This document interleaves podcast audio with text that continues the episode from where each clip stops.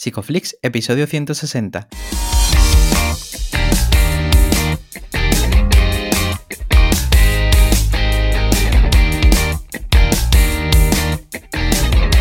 Bienvenidos a Psicoflix, un espacio de psicólogos para psicólogos, un podcast donde entre todos buscamos ser cada vez mejores profesionales de la psicología.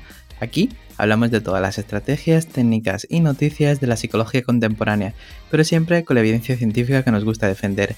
Hoy estamos grabando el episodio del 5 de mayo y estamos emitiendo nuestro episodio número 160, en el que vamos a hablar de la intervención en pánico y agorafobia. Pero antes, recordaros que en psicoflix.com podéis registraros y acceder a todo el contenido exclusivo para suscriptores. Bueno, bienvenidos al podcast, muchas gracias por estar aquí. Yo soy Ye y bueno, Darío, ahora que hago esta nueva entrada, siempre me la tengo que pensar dos veces. ¿Qué tal, tío? Sigo, sigo, sigo siendo yo. Muy bien, hoy, hoy estamos aquí repitiendo con, con invitada con un tema súper interesante. Pero antes, bueno, vamos a dar un par de avisos de, bueno, de actualizaciones sobre la suscripción, la membresía de la que ya mucha gente forma parte. Y es que además del grupo del servidor de Discord, vamos a abrir un grupo o canal, seguramente grupo, sí, sí, para que podamos hablar todo, eh, en Telegram. Eh, Discord no está filtrando de la manera en la que yo esperaba y creemos que Telegram va a poder ser mejor vía de comunicación. Además, eh, tenemos, ya sabéis, el grupo de supervisión, eh, bueno, los grupos de supervisión. Eh, mucha gente habrá recibido su correo dentro de la página web, ya sabéis, si accedéis arriba a la izquierda tenéis un formulario y os podéis ir inscribiendo y ya estamos nosotros reuniéndonos y planteando los repartos y recibiréis los correos con vuestros compis, vuestras compis, para que empecéis con esta supervisión autodirigida. ¿vale? Yo creo que, va a estar muy guay, no lo habéis pedido mucho y vamos a hacer este servicio de matching, ¿verdad?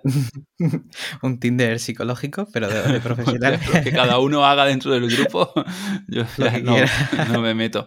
Bueno, dicho toda, toda esta movida, eh, hoy cuéntame, ¿quién viene por aquí? ¿Quién repite con nosotros?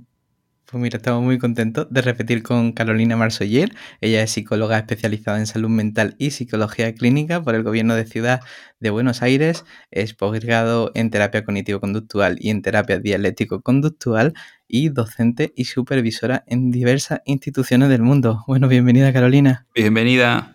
Hola Jay, hola Darío. Muchas gracias por la invitación. Es un gusto estar conversando con ustedes de nuevo. Muchas gracias a ti. muchas gracias también. Para nosotros también. Eh, lo estábamos comentando antes fuera de micro, ¿no? Que, el episodio que hicimos sobre ansiedad social gustó mucho. Y, hoy pues vamos a tratar también un tema que es un poco paralelo. Y, y, bueno, podríamos empezar, si te parece, pues definiendo un poco, ¿no? ¿Qué es esto del pánico y qué es la agorafobia? Bien, excelente.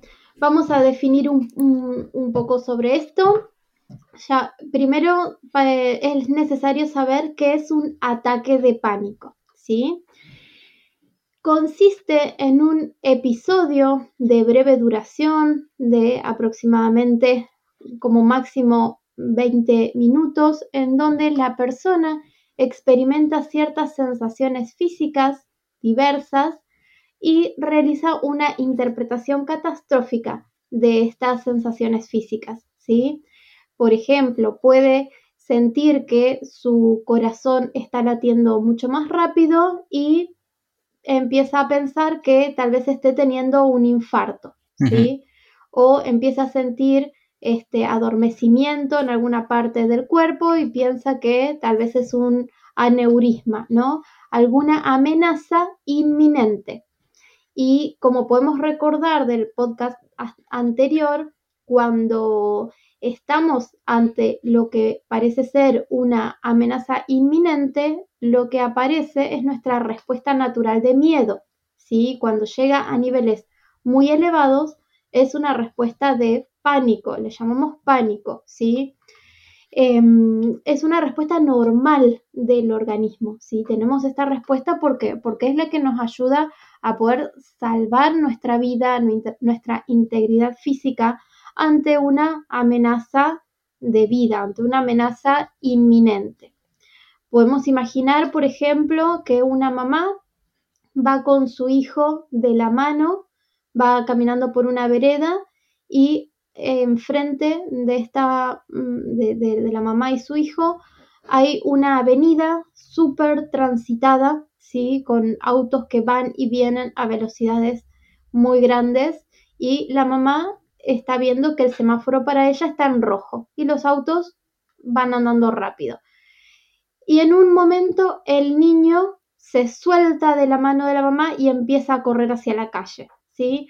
¿Qué va a experimentar eh, esta mamá? Va a experimentar probablemente eh, una sensación de calor por todo el cuerpo, de calor repentino, que se acelera el corazón, que la vista se pone en visión de túnel o vista borrosa, que este, las piernas se le aflojan. Todo esto tiene que ver con el cambio neurobiológico que está experimentando que le va a permitir poder tomar una acción física rápida para poder correr y tomar a su hijo nuevamente de la mano y que no vaya a cruzar la calle eh, en donde está este peligro de los autos, ¿sí? Lo mismo nos pasaría si estamos, eh, estamos en, en, algún lugar, en algún parque verde y de pronto vemos que no nos habíamos dado cuenta que hay una serpiente que parece enojadísima a pocos centímetros nuestros, ¿no? Esta respuesta va a venir acompañada de un salto, un salto y correr hacia la dirección en la que nos podemos poner a salvo. Em, ese es el pánico, es una emoción normal, natural, que ya está predefinida cuando, cuando venimos al mundo. Al nacer ya tenemos nuestro, nuestra cajita de herramientas, nuestro set de emociones con las que vamos a afrontar el mundo. Pero ¿qué sucede? A lo largo de nuestra vida ocurren ciertos aprendizajes que hacen que le tengamos miedo a ciertas cosas y no a otras. Entonces, un ataque de, pánico es un episodio en el cual por alguna razón se siente alguna, alguna sensación física en el cuerpo que solemos llamar o que solemos mal llamar síntomas, pero no son síntomas, son sensaciones normales, naturales que podemos tener en el cuerpo y la consiguiente interpretación catastrófica. Entonces, la persona siente que el corazón, por ejemplo, le está latiendo más rápido y se asusta, ¿sí? Aparece una, una reacción automática de sobresalto y luego interpreta y dice, eh, me, me está dando un infarto, me está dando un ataque al corazón. Y entonces se percibe esto como mayor amenaza. Entonces la persona va a entrar en un círculo en donde aumentan más las sensaciones físicas que van a hacer que la persona eh, empiece a confirmar que sí está pasando algo grave, algo terrible, algo inminente. Y entonces va a estar con toda su, con, su cuerpo preparado para la, para la huida, ¿sí? para salir corriendo, pero no se va a ir corriendo a ningún lugar probablemente, se va a quedar ahí y las sensaciones van a estar durante un buen tiempo em, hasta que estas sensaciones van disminuyendo, porque la respuesta del pánico es breve, ¿sí? es para salvarnos la vida ya, organizar todos nuestros recursos de una manera inminente para poder eh, escapar de esta situación peligrosa. El problema es que a dónde vamos a escapar de nuestras propias sensaciones físicas. ¿sí? Entonces, esto sería un ataque de pánico. Es una situación que puede experimentarse como muy, muy, muy incómoda, ¿sí? Y que no es peligrosa para nada. Es fea, pero no es peligrosa. Eh, los ataques de pánico suelen ser comunes porque es normal que si tenemos una sensación física que no reconocemos, tal vez la interpretemos como catastrófica, nos asustemos y atravesemos el episodio de pánico y veamos que no pasa nada y decimos, ah, bueno, no, me asusté, fue un sobresalto nomás, ¿no? Y sigamos con nuestra vida. Muchísimas personas les pasa eso, que han tenido un ataque de pánico alguna vez y luego siguieron con su vida, no pasó nada. Pero, ¿qué sucede cuando em, cuando, cuando ya estamos hablando de que se ha producido un problema de pánico, ¿sí? Sí, hay, hay una... Cuando Sí, quería preguntarte, Carolina, y sé, creo, creo que va a ser un poco un antecedente a lo que viene ahora, porque muchas personas, una vez viven este episodio, empiezan, pues tienen miedo, ¿no? Y, y acuden a consulta. Em, desde tu experiencia, ¿sería recomendable o no? Y creo que vamos a enlazarlo con, lo que es ya un problema en sí. Eh, ¿Ir a terapia justo eh, o solo por haber vivido un episodio? Em, se puede ir o no, eh, pero no termina siendo relevante. Lo relevante va a ser qué hace el terapeuta a partir de esa primera consulta. Si le indica ¿no? un tratamiento ineficaz durante 10 años, claramente no. Pero si la persona acude con un profesional que conozca, va a poder hacer una evaluación más amplia para saber si amerita o no amerita em, alguna intervención, ¿sí? Porque un problema de pánico se va a componer no solo de ataques de pánico o de haber tenido por lo menos una vez un ataque de pánico, sino por toda la parte que eh, tiene que ver con la ansiedad, ¿sí?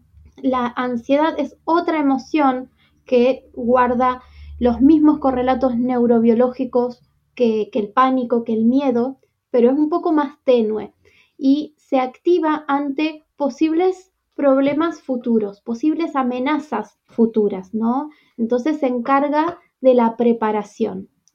Si la persona experimenta ansiedad ante la posibilidad de volver a experimentar un ataque de pánico, ahí estamos hablando de que sí, hay un problema, hay un problema de pánico, porque no, no ha salido la persona de este episodio diciendo, ay, bueno, me, confundí, no pasa nada. Y si me vuelve a pasar, y sí, va a ser como golpearme el dedo chiquito del pie, que es eh, algo feo, pero no lo estoy evitando a toda costa, no estoy dirigiendo mi vida eh, en función de evitar golpearme el dedo chiquito del pie, ¿sí?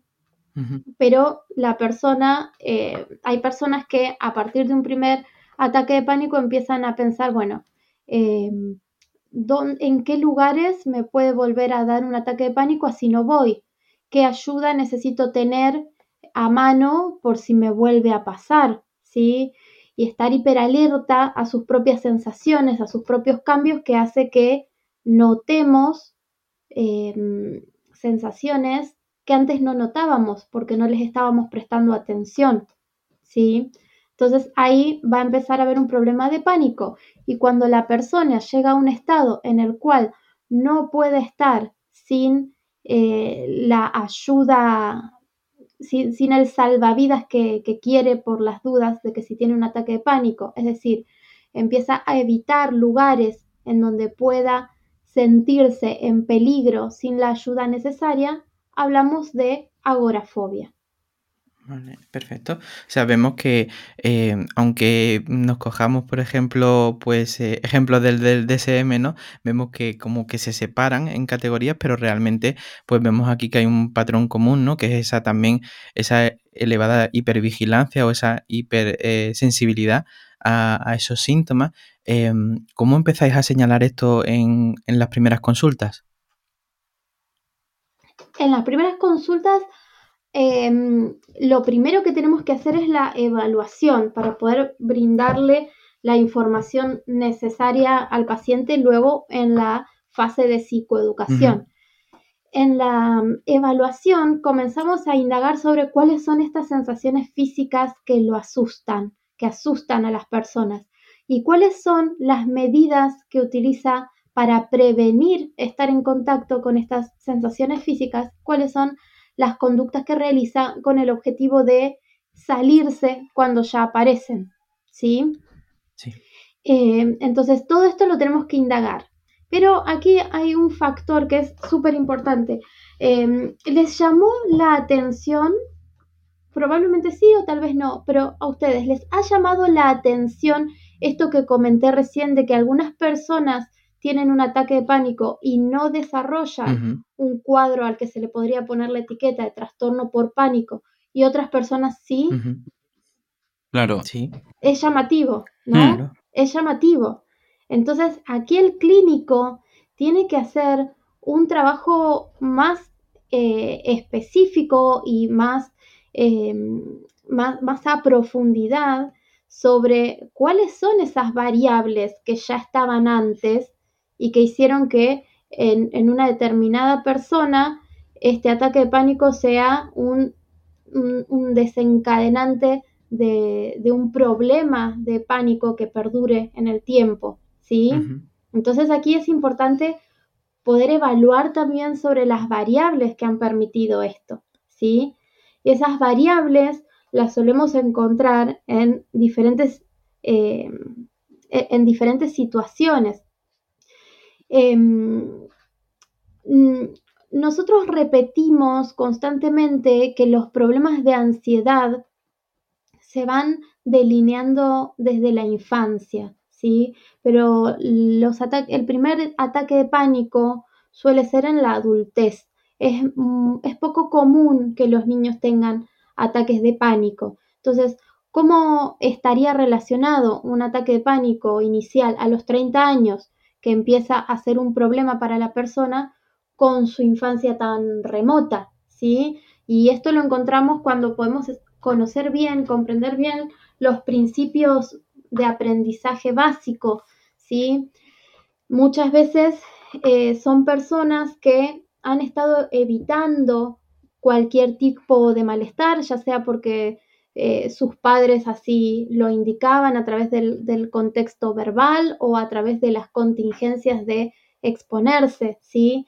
Em, uno de, una de estas variables que viene desde antes es la tendencia a la catastrofización, el pensar que ante situaciones que pueden ser interpretadas de muchas maneras, la, la interpretación que más rápido sale es la de que hay algo amenazante, ¿sí? Y esto puede explicarse por distintas historias de aprendizaje que, han permitido que esto suceda, ¿sí? La evitación del malestar también. Em, es necesario que, que, que, las personas ya desde pequeños podamos empezar a, acostumbrarnos, sería la palabra no técnica. La palabra técnica sería un proceso de habituación a ciertos estímulos, ¿sí? Eh, que permitan que normalicemos un montón de experiencias y no, no que este, catastroficemos ciertas experiencias, ¿no? Otra de las variables es la tendencia a la evitación. ¿Qué hace esta persona eh, en particular cuando le suceden cosas que no le gustan, ¿sí? que son desagradables. Dice, bueno, tocó y se sigue con la vida, o dice, voy a evitar esto porque no quiero que me vuelva a pasar. ¿sí? Todas estas variables que están muy asociadas con otro cuadro, em, que es la ansiedad generalizada, son las que tenemos que evaluar. ¿sí? Muchas veces también hay de fondo eh, lo que hablamos en el podcast anterior, que tiene que ver con la ansiedad social, porque mm, a veces parte de la, del mantenimiento de la agorafobia es eh, no solo no obtener ayuda cuando lo necesite, sino que pueda ser embarazoso, que pueda ser avergonzante estar en una situación mm, en la que yo requiera ayuda cuando hay otras personas que me están observando, que no son este, conocidos, que me, pueden, que no sé si me van a ayudar o no, que si se van a burlar o no, ¿sí? Entonces ahí tenemos también muchas veces un componente de ansiedad social. Así que cuando llega a la consulta una persona con un problema de pánico, será necesario también que se indaguen estas, estas otras dos vertientes que pueden hacer que haya un, un, un contexto muy fértil para desarrollar un, problema de pánico a partir del primer episodio de pánico. Esto es muy interesante, ¿no? Por, todos estos miedos que, se desarrollan, el miedo a perder la cabeza, ¿no? Y eh, que te dé un ataque al corazón, o lo que mismo también te has dicho, ¿no? Que llames la atención dentro de la calle, por ejemplo. Eh, por medio de la psicoeducación, tal vez, muchas de estas cosas se, se vayan diluyendo, pero puede que las sesiones se conviertan en, una, en un debate ¿no? sobre estos temas porque el amigo del primo de un amigo le ha dicho que eh, perdió la cabeza y que ahora está en un psiquiátrico y este tipo de cosas no ayudan nada, ¿no? Entonces, eh, en tu día a día, ¿cómo, ¿cómo lo ves y qué haces ante estas situaciones? Totalmente, sí. Lo primero que se hace es psicoeducación. Se le explican al paciente cuáles son estas variables que han dado inicio a su problema, que han estado en, el origen de su problema, variables de larga duración y variables recientes, ¿sí? Y cuál es el mantenimiento del problema. Eh, en, en psicoeducación lo que hacemos es que el paciente comprenda qué es lo que le está pasando.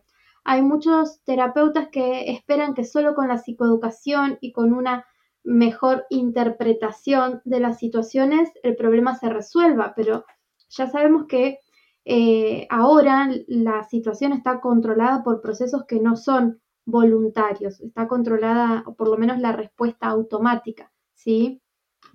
Eh, en ansiedad social es muy importante el contexto de la persona, hay veces que eh, es muy es, difícil la intervención porque lo que se está buscando, el, objetivo que se está buscando con el paciente va totalmente en contra de eh, lo que el entorno de la persona quiere o espera de esa persona, ¿no? Muchas veces hay, hay una sobreexigencia que, a la que el paciente está expuesto, entonces ahí también hay que trabajar con eso. Pero en psicoeducación lo que hacemos es brindarle toda esta información tanto a la persona como a los familiares, ¿sí? Yo recuerdo que tenía una paciente que había tenido un cuadro de pánico y, la verdad que la pasaba muy mal y, y, el novio le dijo, ay, pero eso no es nada, pero este, ¿por qué estás haciendo tanto problema por mm. todo? Entonces yo lo que le pedí a la paciente es que le pidiera a su novio que para comprenderla hiperventilara por tres minutos, ¿sí? y bueno, ahí pudo el, el, novio comprender un poco más esta experiencia tan desagradable, que no es peligrosa, pero sí es sumamente desagradable para el paciente, ¿sí? Claro, esto que comentas en muchas ocasiones no, porque se le da una explicación al paciente, pero en muchas ocasiones mm, ellos creen ¿no? que, el primer ataque de pánico es inesperado. Y de hecho, muchas personas que tienen ataque de pánico nocturno lo creen así. ¿Cómo, cómo lo trabajas esto también en sesión? Bien, eh, aquí le explicamos a la persona que hay em, ciertos estímulos que nos pueden eh, generar una respuesta automática de miedo y que los podemos observar y que los podemos identificar, pero que hay otros estímulos que esperamos o, que no tenemos, em, no somos tan conscientes de que también nos pueden eh, generar em, este tipo de emociones, ¿sí? Hay estímulos que observamos y hay estímulos que tal vez no observamos para la misma persona que experimenta pánico y que se asusta de sus propios latidos del corazón, muchas veces piensa que las sensaciones físicas no tendrían por qué estar generando una respuesta de miedo, ¿sí? Pero ahí están, lo están haciendo. Entonces hay que identificar cuáles son estos elementos que no se ven, pero que están en... Eh, eh, eh, están como disparador de la respuesta inicial en un ataque de pánico de pánico, ¿sí? Mm, muchas veces puede ser una sensación física y en otras ocasiones puede ser un pensamiento incluso, ¿sí? Eh, es decir, y si me da hoy un ataque de pánico y ya ese mismo pensamiento aumenta la, la activación, el estado de activación y entonces se puede dar un, puede empezar este círculo vicioso del ataque de pánico a través de, un pensamiento, ¿sí? Eh, entonces se le explica al paciente que, lo que nos da miedo no tiene por qué ser algo que esté afuera, que sea un elemento externo, sino que en el pánico muy frecuentemente los elementos son encubiertos, o sea, están por debajo de la piel. Tiene que ver con los pensamientos, con las sensaciones físicas, con las mismas emociones, porque puede ser que el paciente se asuste por otra cosa, pero luego esta sensación, como está condicionada la respuesta de miedo, haga lo que es esperable que haga, activar mucho más el estado del, organismo, ¿sí? Entonces, esto es importante explicárselo al paciente. Y de cara a la, exposición, también el análisis descriptivo, puede ser necesario un, autorregistro. ¿Cómo, y sabemos lo complicado que es pedir este tipo de cosas en consulta y que nos lo hagan? Eh, ¿cómo, ¿Cómo lo tienes en cuenta? ¿Cómo lo trabajas y qué problemas sueles encontrar?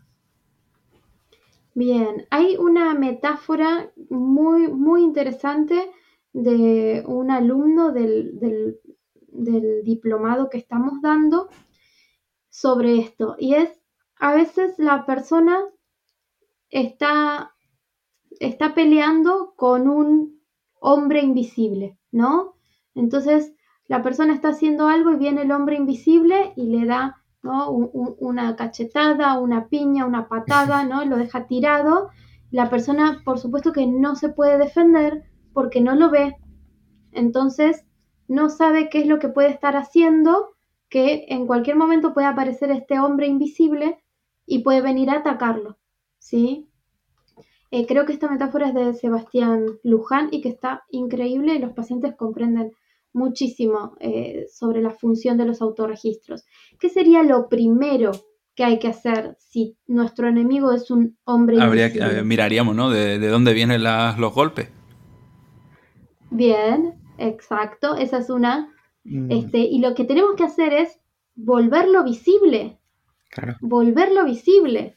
¿De qué manera? Y bueno, tal vez le tengamos que tirar pintura, este, o, algo, talco, no sé, algo para que podamos ver cómo es, cuáles son sus dimensiones, si es alto, si es bajito, si este, cómo es, ¿no? Cuánta fuerza tiene, porque invisible tal vez es un, tiene el tamaño de un hámster y nos puede nos puede ganar la batalla igual porque no lo vemos, ¿sí? Entonces, para poder hacer visible a este enemigo invisible, tenemos que saber más o menos en qué horarios viene, ante qué situaciones viene, eh, ante qué estímulos aparece e ir a buscarlo.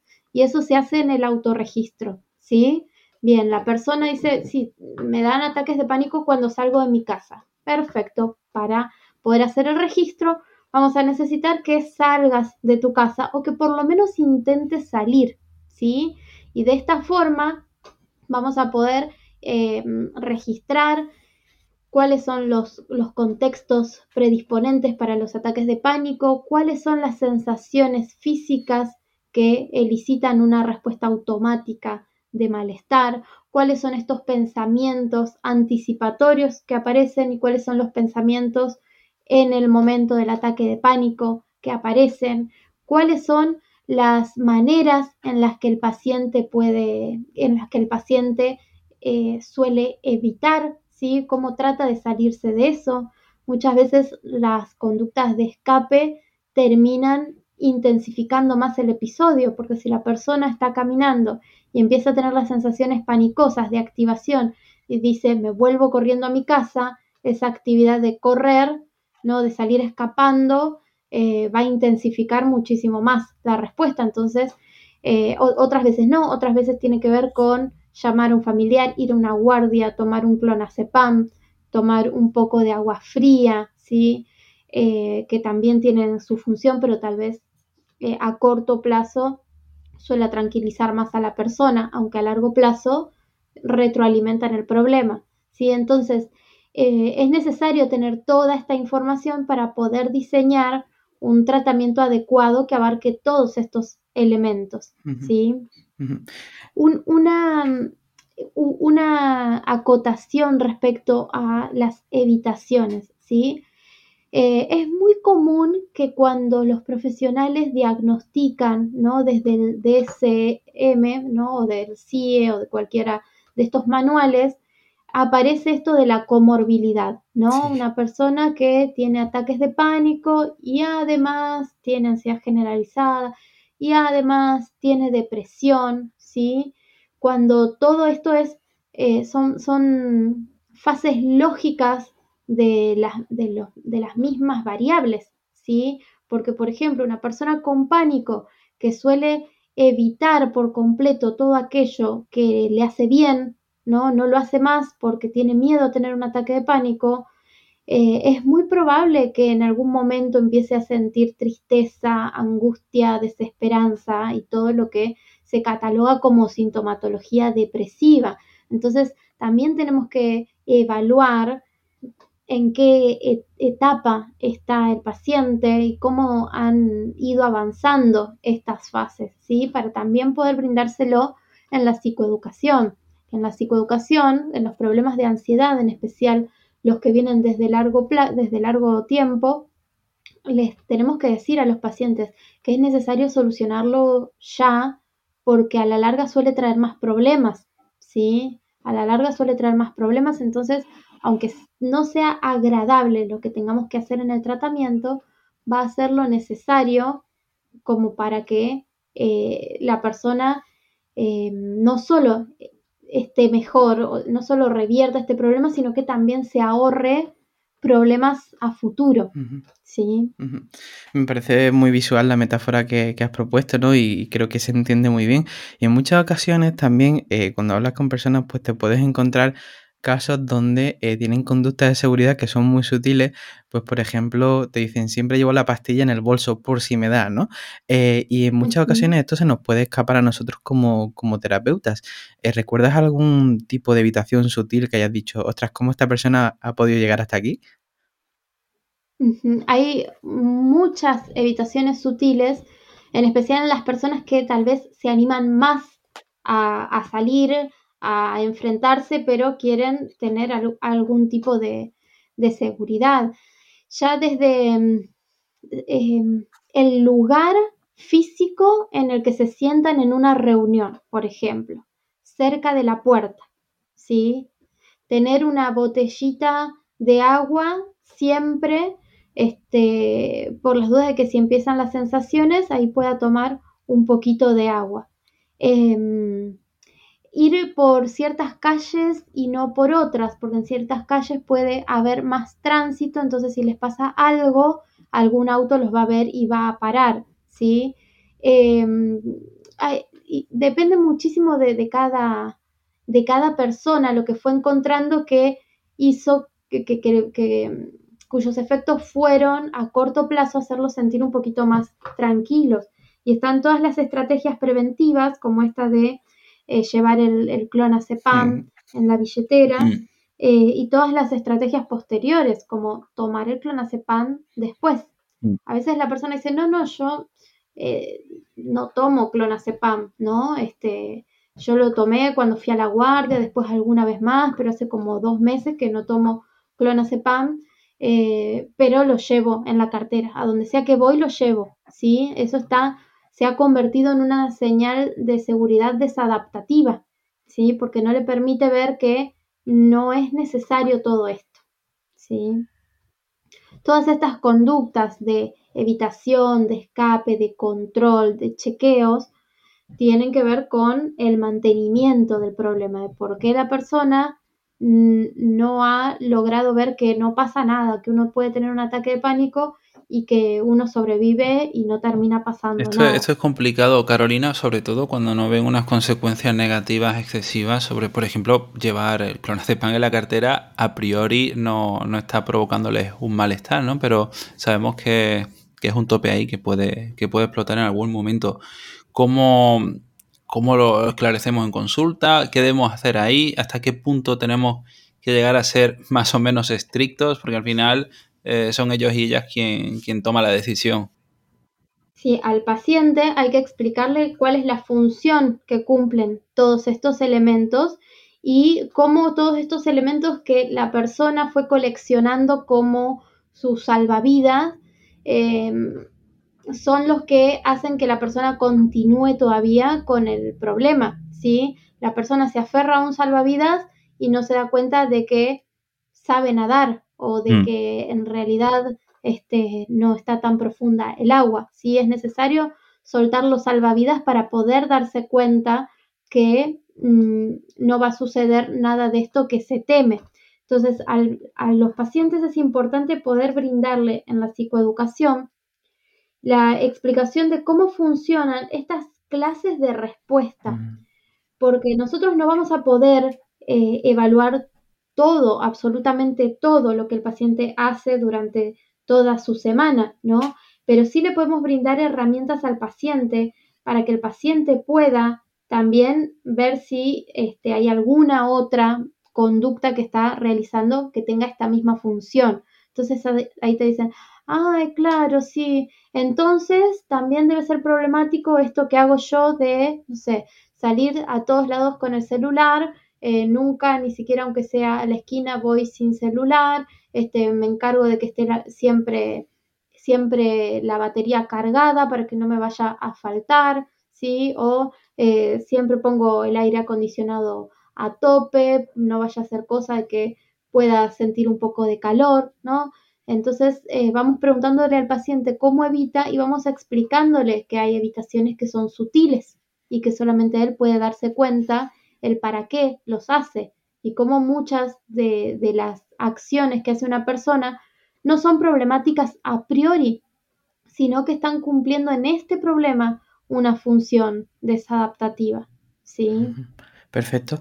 Eh, antes has mencionado una cosa que creo que es muy relevante, ¿no? Cuando has hablado de los familiares y cómo a, la pareja, ¿no? Se le podía elicitar ese ataque de pánico. Eh, yo quisiera que pudiéramos hablar también de cómo podría ser quizá pues una exposición interoceptiva a esas sensaciones, ¿no? ¿Cómo, cómo se las generas en consulta a los consultantes? Una vez que tenemos toda la evaluación hecha, las exposiciones, las vamos a dividir, o las, las intervenciones las vamos a dividir en dos, ¿sí? En lo que tiene que hacer el paciente fuera de sesión, fuera de la exposición y lo que tiene que hacer en la exposición. Cuando ya tenemos la lista de sensaciones físicas a las que el paciente teme, vamos a recrearlas en sesión, ¿sí? Así como si eh, una persona con aracnofobia en la sesión, lo que vamos a hacer es tal vez ver imágenes de, arañas y progresivamente hasta que pueda estar cerca de una araña, idealmente tenerla en la mano, ¿no? Tiene que empezar a exponerse a la araña para que la araña no controle sus respuestas. Acá con las sensaciones físicas se va a hacer lo mismo. Una de las actividades que más fácilmente eh, genera la respuesta temida eh, o que más probablemente genere la respuesta temida es la clásica hiperventilación. ¿sí? Esto implica respirar de una manera muy mm, brusca, muy violenta. ¿sí? Entonces, cuando respiramos de esta manera durante unos segundos, empiezan a pasar en nuestro cuerpo cosas raras. ¿sí? Eh, puede aparecer sensación de calor, puede aparecer sensación de adormecimiento en alguno de los miembros, puede aparecer la sensación de aceleración cardíaca, la visión borrosa o la visión de túnel, eh, puede aparecer despersonalización o desrealización. Muy frecuente que con la hiperventilación eh, se obtengan aquellas respuestas, aquellas sensaciones físicas a las que el paciente teme. Entonces lo que va a hacer el paciente es exponerse a esas sensaciones físicas para poder experimentar que no pasó nada. Y el terapeuta también lo hace y le muestra al paciente, mira, vamos a hacer los dos esto, que es feo, a vos no te gusta, a mí no me gusta, no nos gusta ninguno de los dos, pero no es peligroso, ¿sí? Entonces lo vamos a hacer ahora, ¿sí? Entonces lo hacen juntos, el paciente obviamente va a ver que no, que no pasó nada.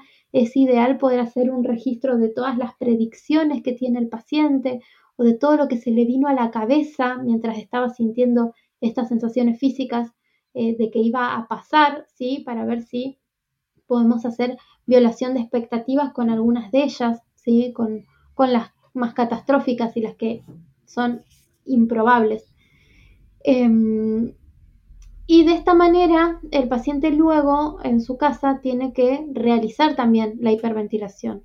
Para que las exposiciones funcionen, hay muchos requisitos que hay que tener en cuenta. Uno de ellos es la frecuencia. Por eso al paciente le pedimos que, lo, que haga este ejercicio varias veces al día, todos los días. ¿sí? Si el paciente se va a exponer solamente cuando va a la consulta psicológica, no va a funcionar y la va a estar pasando mal sin sentido, porque eso es muy poquito lo que va a ayudar, posiblemente nada, ¿sí? Entonces, en coste-beneficio no tiene sentido. El paciente tiene que realizar la exposición todos los días, varias veces al día, fuera de la sesión, ¿sí? Y por otro lado, yo también les brindo a los pacientes pautas para asegurarles que no va a tener un ataque de pánico, ¿sí? Em, fuera de estos episodios, ¿sí? Eh, fuera de las exposiciones. Em, yo necesito también que el paciente empiece a salir, empiece a vivir su vida, por eso trabajo con eh, técnicas de respiración y de refocalización de la atención como muletas preventivas. Hay psicólogos que prefieren no utilizarlas y está bien, pero yo hago como este trato. Te voy a decir de qué manera sí puedes asegurarte que no vas a tener nunca más un ataque de pánico, pero también vamos a trabajar este, con esto que va a hacer que ya no te importe realmente tener o no un ataque de pánico porque no te va a producir nada, ¿sí? Entonces hago como, como este trato con los pacientes que puedan saber cómo prevenir un ataque de pánico, porque los ataques de pánico se pueden prevenir si los, se detectan en los primeros momentos, em, pero por otro lado también quiero que le pierda el miedo a los componentes que, que, que licitan el pánico, no solo que lo pueda controlar, pero para las primeras dos semanas sirve mucho esto, de que, de que tengan una estrategia eficaz para poder salir y hacer sus cosas y no, no tener ningún ataque de pánico, poder controlar sus sensaciones físicas, pero luego cuando vuelven a su casa hacen las entre 3 y 8 exposiciones interoceptivas que les solicito.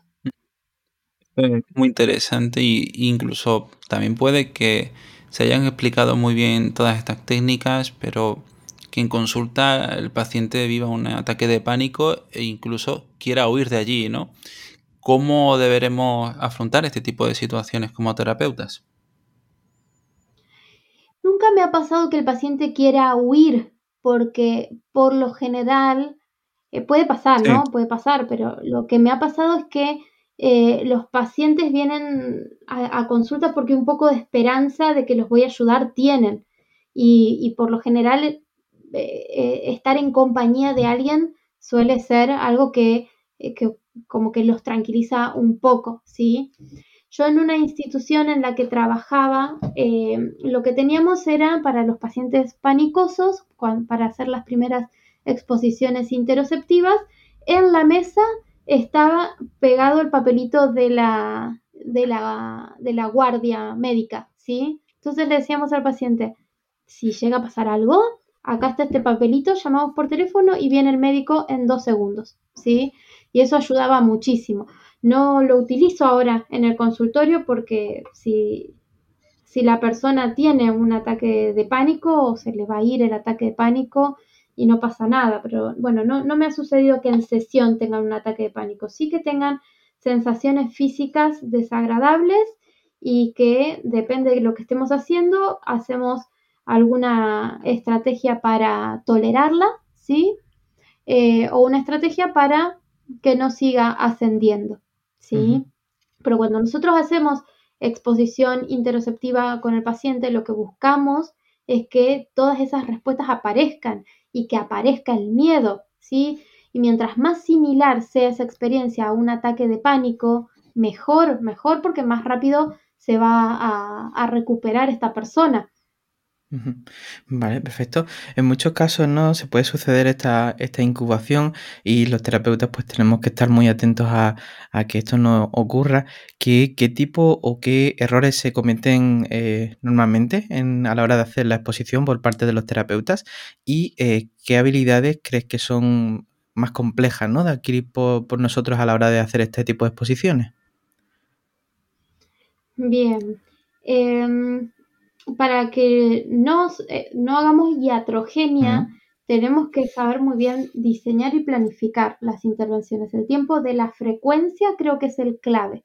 El tiempo de la frecuencia es uno importantísimo y eh, es decir, que, que, le digamos a la persona, o sea, que la persona sepa que esto lo tiene que realizar todos los días, varias veces en el día, ¿sí? Y otra de, las, eh, de los errores que se pueden llegar a cometer es que se utilicen conductas de escape, ¿sí? En, conductas de escape en las exposiciones. Lo que pasa es que con la exposición interoceptiva nosotros hacemos eh, exposiciones que son súper breves, como en la mayoría de las veces como máximo duran tres minutos. Entonces casi que ni tiene tanto tiempo el paciente de escapar lo que sí puede hacer es como empezar a respirar un poquito más lento porque lo está asustando la hiperventilación o en su casa prefiere hacer la exposición si, si hay alguien, ¿no? Si hay, si hay otra persona que, represente una señal de seguridad. Y, en pánico yo lo permito por completo porque no, porque se puede lograr el objetivo de manera gradual. Si la, si la primera semana la persona eh, comienza, eh, comienza haciendo las exposiciones solamente si está en presencia de, un familiar, está perfecto, porque luego vamos a ir retirando estas señales. No es necesario que, ya de una se exponga a la situación eh, súper intensa. También los segundos de hiperventilación los vamos aumentando paulatinamente. Entonces, eh, esto va haciendo que de a poquito la persona deje de utilizar estas señales, pero las señales de seguridad y las conductas de evitación y escape al final, o sea, no tienen que estar, ¿sí? Tenemos que lograr que pueda la persona exponerse sin nada de esto, estando solo en su casa durante los tres minutos seguidos, hiperventilando a todo lo que da, ¿sí? Con todas las sensaciones físicas súper activadas hasta que eh, le pierde el miedo a todo esto. Sí. Perfecto, perfecto. Yo creo que has dado muchas claves en el episodio que, que facilitan ¿no? el hecho de trabajar pues el pánico y la agorafobia. Y para terminar el episodio, sé que vosotros tenéis un curso, bueno, un diplomado sobre el tema y me gustaría que nos cuentes un poco también eh, qué van a encontrar ahí. Bien, estamos haciendo un diplomado anual sobre eh, las terapias basadas en la evidencia para todos los problemas de ansiedad y todos los problemas asociados a la ansiedad como la depresión o el perfeccionismo, ¿sí? o el TOC, que también funciona igual que, los otros problemas de ansiedad, aunque a veces lo ponen como un problema de ansiedad, otras veces no. ¿sí? Para ello, ahora en junio comienza un curso introductorio que se llama de las bases de los principios de aprendizaje al aprendizaje completo, que son dos módulos y eh, es la aprobación del primer módulo habilita a que la persona se pueda inscribir al diplomado. Este diplomado que estamos haciendo, que es anual, que en un año vemos todo esto, este, los factores de origen y mantenimiento de los distintos problemas, este, trabajo con rumia, trabajo para ansiedad generalizada, pánico, ¿no? Vemos los mejores protocolos para cada problema. Eh, para poder hacer este diplomado es necesario tener bases sobre principios de aprendizaje y conducta. Eh, hay personas que ya están formadas, entonces pueden rendir un examen de ingreso y si aprueban pueden, eh, pueden tomar el diplomado pero para aquellos que tal vez no tengan estas bases, realizamos este curso de, bases de aprendizaje que vamos desde el aprendizaje uniestimular, condicionamiento clásico bien detallado, que condicionamiento clásico no se ve así detallado en casi ningún otro lugar, condicionamiento operante y luego eh, en el módulo nuevo, que es opcional, el módulo 2, aprendizaje complejo. ¿sí? Em, entonces, eh, ahora en junio comienza este curso y también es súper interesante para aquellos que, quieran, que quieran, digamos, que tal vez ya tengan eh, conocimientos sobre psicopatología, pero que quieran venir a ver cuáles son las bases que sustentan todas aquellas intervenciones que se realizan al respecto. Eh, es sumamente recomendado, tanto el curso introductorio, que es súper intensivo y muy completo, como el, diplomado anual que comienza en enero del 2023, que ahora ya estamos, eh, estamos realizando el diplomado del, de este año, del 2022, pero el año que viene vuelve a comenzar. Estupendo, pues lo pondremos todos en la web para que la gente lo pueda consultar. Y Carolina, un gusto escucharte de nuevo por aquí. Bueno, muchísimas gracias, Jay y Darío. Es un placer estar aquí con ustedes. Muchas gracias para nosotros también. Y bueno, muchas gracias también a ti que estás escuchando esto. Si te ha gustado, recuerda suscribirte porque bueno, así llegamos a más personas. Y nada, nosotros eh, nos vemos la próxima semana, el próximo jueves, con Ángel Alonso, con el que hablaremos de la aplicación de la terapia de aceptación y compromiso en padres. Así que si no te lo quieres perder, recuerda que estamos por aquí en todas las plataformas y nosotros nos vemos a las 8 de la tarde el próximo jueves aquí en psicoflix.com, en Spotify en iTunes y en iBox. Hasta luego. Hasta luego.